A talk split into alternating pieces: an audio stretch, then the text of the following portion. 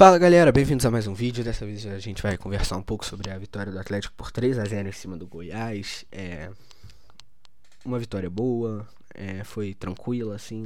No primeiro tempo até fiquei um pouco preocupado que o Atlético estava encontrando uma certa dificuldade em finalizar a jogada, mas aí é, o Atlético conseguiu fazer o conseguiu um pênalti. É, um pênalti assim, foi pênalti, mas também foi foi uma malandragem do Sacha é, ele que é um jogador muito experiente, ele sabe como cavar um pé. É, ele ele ajeitou a bola pro lado e deixou o pé pro goleiro fazer o pênalti nele e foi pênalti, mas foi uma ele poderia não ter aceitado o contato se quisesse, mas ele preferiu porque pênalti sempre é mais seguro. É... Fora isso, foi uma partida bem tranquila, foi bem melhor que a contra o Fortaleza. O é, e uma coisa que eu queria falar sobre o Fortaleza é, é, que uma coisa que eu falei algumas vezes já é que esse negócio de começar perdendo, que o Atlético várias vezes começa, uma hora vai prejudicar. É, Fortaleza era um jogo que dava para ganhar. O Atlético começou perdendo por causa de uma falha e não conseguiu recuperar. É, talvez se tivesse começado ganhando fosse diferente, eu não sei. Mas era uma mesmo que não conseguisse o resultado, é sempre importante começar ganhando, porque você tira a pressão de si e bota para adversário. É, não que o Atlético sofra pressão quando toma um gol, né? A gente vê que várias vezes o Atlético continua indo para cima, para cima, para cima até conseguir, mas não é o ideal, né? É... Outra coisa muito muito importante é que o Natan quando o Natan joga no Atlético, é, no Brasileirão, ele tem sete partidas, tem sete vitórias. 100% de aproveitamento quando o Nathan tá em campo. É... Ele, é, ele é uma peça-chave, assim, no, no time do Atlético. Ele junto com o Júnior Alonso, com o Jair. É... São, são peças-chave, assim, pro funcionamento bom do time. O Júnior Alonso, para mim, é o melhor zagueiro que atua no Brasil. É, tem fazendo uma campanha monstruosa. Ele em várias estatísticas ele é o primeiro é, entre os zagueiros, né? É, enfim, para mim ele é o melhor zagueiro que atua no futebol brasileiro. É, ele, Rodrigo Caio e bom, o Jair faz assim, faz o dele, não erra muito e joga muito bem, muito bem mesmo. É, é um excelente volante, assim. Ele não costuma errar muito passe, acerta muito desarme, não faz muita falta. Ele é um cara completo, assim. É, joga muito bem. E, bom.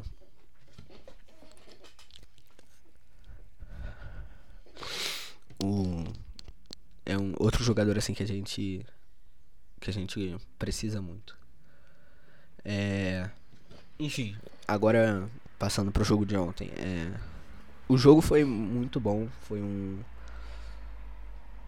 assim, o Atlético poderia ter feito mais gols, eu acho que não teve a mesma intensidade que teve contra o Vasco, por exemplo.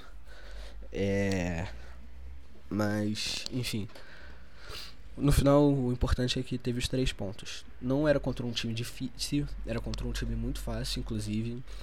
É, então acho que o Atlético poderia, inclusive, ter ido melhor. Mas, enfim, foi uma.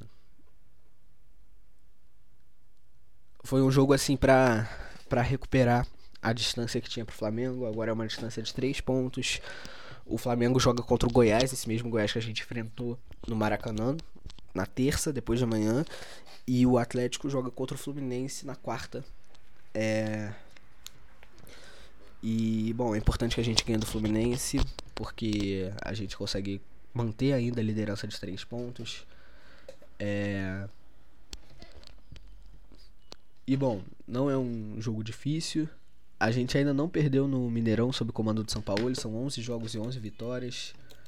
É... E bom, Natan também, né? Se o Natan jogar, a gente ainda não perdeu com ele nesse Brasileirão. Com ele jogando, 100% de aproveitamento. E. Bom, eu acho que o Atlético ganha, eu acho que é favorito, mas muitas vezes o que o que a gente vê, não o que a gente acha, né, não se traduz em campo. Então agora é só torcer para que se traduza e para que a gente consiga um ótimo resultado. É... Sobre transferências, o Atlético está em negociação com o Nacho Fernandes do River já há um tempo. É... Não tem muitas novidades sobre isso. É, com certeza o Atlético vai contratar um jogador e provavelmente é um meio-campista, que o São Paulo ele vem pedindo há bastante tempo. É... E outra coisa também importante é que o Gustavo Blanco, segundo volante do Atlético, que está machucado desde 2018, vai ser emprestado para o Goiás. É, é um excelente jogador, para mim era era ótimo, fazia muitos desarmes no fazia muitos desarmes, era, era um ótimo jogador e se machucou. É, tentou voltar no passado, mas estava sem ritmo de jogo e acabou se lesionando no treino de novo. E agora esse ano já tá, já tá treinando assim com os titulares no time de transição e com os titulares, está fazendo treinos normais. E ele deve ser emprestado para tentar recuperar o ritmo de jogo dele e para no ano que vem voltar bem para o Atlético. É um excelente jogador e eu tenho certeza de que o, o São Paulo ele pode fazer algumas coisas boas com ele ainda. É... Enfim, eu torço muito por ele, é um jogador que eu sempre gostei muito e que tomara que volte muito bem aí. É, toda a sorte do mundo para ele. E. Bom. É isso. Sobre Gustavo Blanco. É, e. Eu queria também mostrar uma. Uma estatística legal. É. Que o time que mais se beneficiou com o VAR foi o Flamengo. É... Vocês entendam com isso o que quiserem. Mas o Flamengo tem sete, sete beneficiações com VAR e somente uma coisa contra. É o time que tem o maior saldo e é o time que tem a maior, maior número de, de, de benefícios com o VAR. Que o VAR beneficiou mais o Flamengo que qualquer outro time no Brasil. É, e o que mais foi prejudicado foi o Vasco, que tem oito oito apitos do VAR contra, né? E três a favor. Tem o pior saldo e tem o segundo e tem o pior empatado com o Santos em apitos do VAR que prejudicaram o Vasco. Vocês entendam com isso o que quiserem, né? Mas, enfim. É, e assim, várias coisas que. Vários. Várias vezes que o juiz recorreu ao VAR contra o Flamengo foram coisas assim que não deveriam ter sido levadas ao VAR, ou porque era lance de interpretação do juiz, ou porque o juiz estava bem posicionado, ou simplesmente porque eram lances assim que eram óbvios é, para o espectador em casa e também deveriam ser pro VAR, né? Que o VAR errou muito, assim, chamou o juiz em lances que não precisava e, e falou pro juiz que era para anular gols que estavam legais. No, no, por exemplo, do Marinho.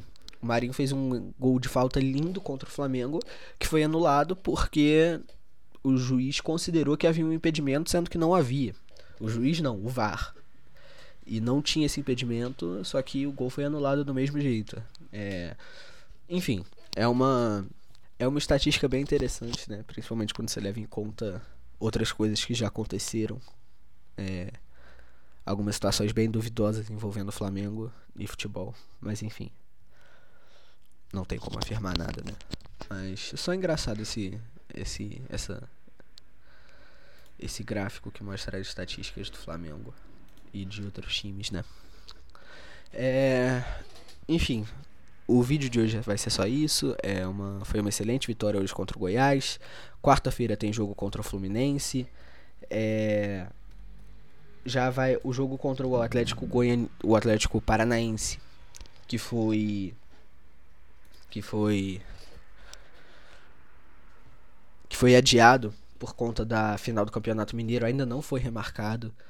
É, vai ser um jogo contra o Fluminense na quarta. E aí na próxima segunda, dia 19, um jogo contra o Bahia. E aí depois só na semana seguinte contra o Sport. Desses três jogos, assim, dois são em casa, esses dois eu acho que o Atlético ganha contra o Fluminense, contra o Fluminense, contra o Sport. E contra o Bahia, o Bahia tem um bom time, mas não tá conseguindo desempenhar um bom futebol em campo. É, eu acho que dá para ganhar. E depois disso vai ser um jogo contra o Palmeiras para finalizar o turno. E aí depois desse jogo contra o Palmeiras, é, lá no Allianz Arena, vai começar o segundo turno já e aí é, vai ser a repetição do calendário. É, ou seja, o Atlético vai jogar contra o Flamengo, depois contra o Corinthians, depois contra o Ceará. E Bom, é isso, vai ser vai ser o segundo turno e tomara que o Atlético consiga ganhar os jogos, né? É E é isso. Até se inscreva aí no canal, dê um joinha e até o próximo vídeo.